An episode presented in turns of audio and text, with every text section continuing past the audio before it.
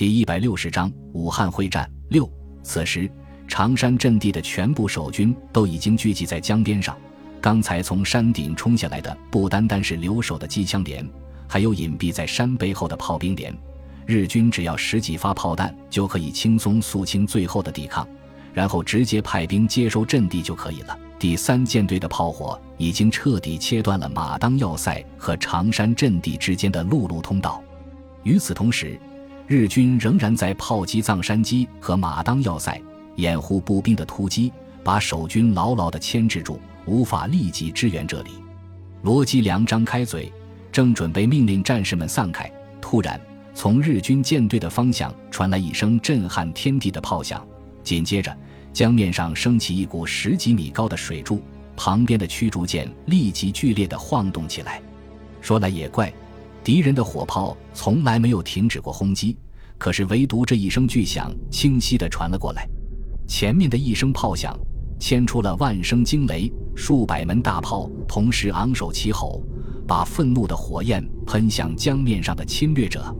顿时天摇地动，仿佛发生了强烈的地震一样。数不清的炮弹拖着长长的尾巴划过开始暗淡下去的天空，宛如灿烂的流星。又好像节日燃放的烟花，把天空染成了一片深红。密集的炮弹不断地落在日军的舰队中间，有的落在水里，激起无数巨大的水柱；落在战舰上的炮弹穿过厚厚的钢板，在船体的深处爆炸，燃起冲天的大火，把江面映照的血一样的红。日军舰队中间炮弹爆炸的闪光，多如天上的繁星，与夜空中暗淡的星星几乎连成了一片。熊熊的火光和滚滚的浓烟当中，不断有士兵的肢体和钢铁的碎片飞溅而出，远远地抛入滚烫的江水中。更多的士兵连滚带爬地从烈焰中挣扎出来，带着满身的火焰跳出甲板，凄厉的惨叫传出去很远很远。看着刚才还耀武扬威、不可一世的敌人在经受着血与火的煎熬，战士们齐声欢呼起来，不由自主地停下脚步。驻足观看着战争史上的奇观，罗继良发现我军的炮弹大部分都是从日军香山阵地的南边飞过来的，立即明白了事情的原委，禁不住高声的喊道：“重炮旅，是我们的重炮旅，弟兄们，援兵到了！”这时候，被日军压制了一整天的马当要塞和藏山基炮兵也开始了炮击，加入痛打落水狗的行列。数不清的炮弹从中国军队的几个阵地上面飞出，带着复仇的快意落入日军舰队当中，毫不怜悯地屠戮敌军士兵和战舰。第三舰队的指挥官虽然想竭力反击，但是却无法确定中国军地炮兵旅的位置，只能根据炮弹的弹道曲线推测大概的位置。而重炮旅的炮兵校舍分队却在藏山机上居高临下的指挥炮兵的攻击。不断的调整弹着点，使敌人无所遁形。当第三艘驱逐舰被击沉之后，日军舰队司令再也坐不住了，急忙下令撤退。这时候，已经有超过一半的舰艇起火燃烧。作为舰队旗舰的巡洋舰日之丸更是伤痕累累，连舰首的主炮塔都被炸飞了。罗吉良看到敌人想逃跑，急忙大喊道：“弟兄们，快到山顶去！”用大炮揍这些狗日的，给牺牲的弟兄们报仇！战士们齐声叫好，连满地的武器弹药都顾不上捡，争先恐后的朝山顶跑去。日军舰艇在中国军队的炮击下早就支持不住了，一听到撤退的命令，纷纷转舵掉头，希望尽快逃离战场。可是马当附近的水域本来就是长江中下游最狭窄的地方，最近几天又连续沉下去几艘军舰。再加上中国海军凿沉封江的军舰，能够利用的航道更是少得可怜。在这种情况下，几十艘舰艇同时掉头，怎么可能不相撞？日军舰队前端的两艘驱逐舰猛烈地碰撞在一起，数千吨重的庞然大物在江面上掀起滔天巨浪，随即燃起熊熊大火，汹涌的江水从撕开的船舷涌入船舱。船体逐渐倾斜下去，随时都有沉没的危险。水兵们死命地抢夺为数不多的救生圈，有些人干脆直接跳进长江里。后面的一艘军舰想从旁边绕过去，却搁浅在江边，动弹不得，彻底封死了其他舰只的退路。这样一来，包括担任旗舰的巡洋舰在内，共有十一艘军舰被封锁在狭窄的水道里面。中国军队立即集中火力轰击这群瓮中之鳖，把他们逐一送入江底。等到罗基良等人把大炮推出碉堡的时候，江面的炮击已经进入了尾声。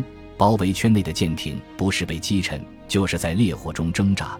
侥幸脱逃的军舰仓皇朝下游驶去，再也不敢做丝毫停留。重炮旅则把目标对准了香山守军和聚集在藏山基和马当要塞前的日军攻击部队。炮兵连长看着兄弟部队的炮火覆盖了整个山野。日军士兵在硝烟和烈火当中抱头鼠窜，兴奋得直搓手，对罗吉良说道：“营长，咱们也轰他娘的！”罗吉良摇摇头，否决了他的提议：“咱们就这几门炮，加入进去起不了多大作用，不如攻击更有价值的目标。”炮兵连长奇怪地问道：“什么目标更有价值？”罗吉良用手一指江面上密密麻麻的人头，咬牙切齿地说道：“这些就是更有价值的目标。”他奶奶的！刚才轰掉我们多少弟兄，现在形势倒过来了，咱们怎么能放过他们呢？接着，他用力拍炮兵连长的肩膀，说道：“平时总吹嘘自己的炮打得多准，现在目标就在下面，你就表演给弟兄们看看吧。”炮兵连长大声说道：“今天要是有一发炮弹打偏了，我就把脑袋拧下来给你当夜壶用。”说完，对自己的部下喊道：“弟兄们，给我瞄准了打！”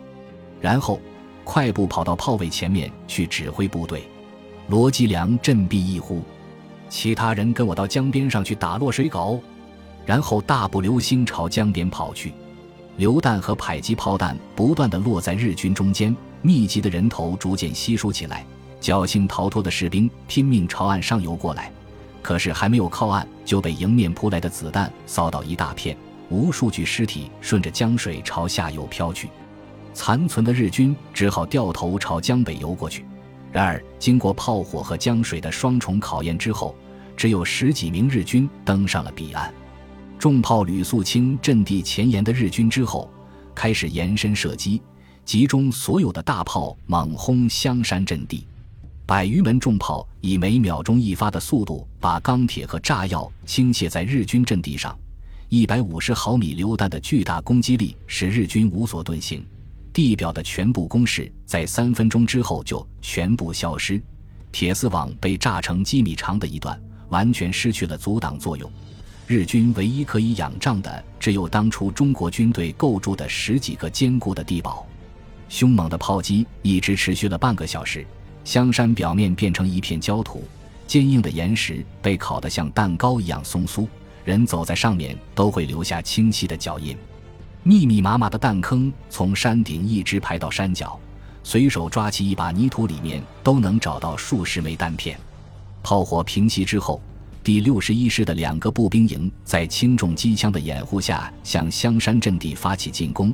部队在山脚下没有遇到任何抵抗，在照明弹的耀眼光芒下，映入战士们眼帘的是满地碎肉和浸透血迹的尘土，断裂的肢体，残缺的身躯。沾满尘土的内脏比比皆是，散发出浓烈的臭味，即使久经沙场的老兵都要呕吐起来。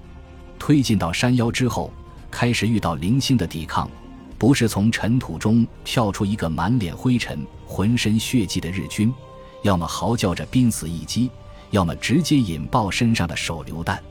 伤亡了数十人之后，部队终于抵达山顶。这时候，躲在地堡中的数百名日军发动了反击。他们端着明晃晃的刺刀，用轻重机枪开路，嚎叫着冲了过来。攻击部队一边用密集的弹雨阻击日军，一边呼叫炮火支援。紧接着，几十发炮弹再次覆盖了山头，在日军队形中掀起片片血雨。敌人如同被割倒的麦子，纷纷倒地。少数日军逃回地堡，负隅顽抗。由于地堡的入口非常狭窄。攻击部队无法发挥兵力和火力的优势，在肃清第一个地堡的过程中，不但被日军连续打退两次，而且伤了十多名战士。最后，部队急忙从后面调上来三个火焰喷射器，逐个攻击地堡。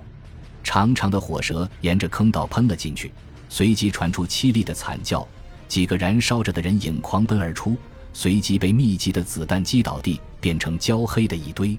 凌晨两点钟，最后一个地堡里的日军也被击毙了。十九路军的军旗再次飘扬在香山顶上。此役。十九路军先后投入三个主力师和一个重炮旅，以伤亡三千余人的代价全歼日军波田支队、重创第一百零一师团和海军陆战旅，共击毙击伤日军万余人，击沉军舰十七艘，击伤八艘。日军第三舰队元气大伤，几乎无法继续支持陆军的行动。值得一提的是，由于防弹衣的使用，十九路军的阵亡人数只占伤亡人数的四分之一。而重伤员的比例也大幅度降低，香山阵地的收复彻底改变了江南战场的态势。日军舰队在重炮的威胁下裹足不前，而航道也被沉没的军舰彻底封死。日本统帅部不得不放弃从水路攻击武汉的企图，使国民政府大本营可以从容部署军队，抵挡华北方面军的攻势。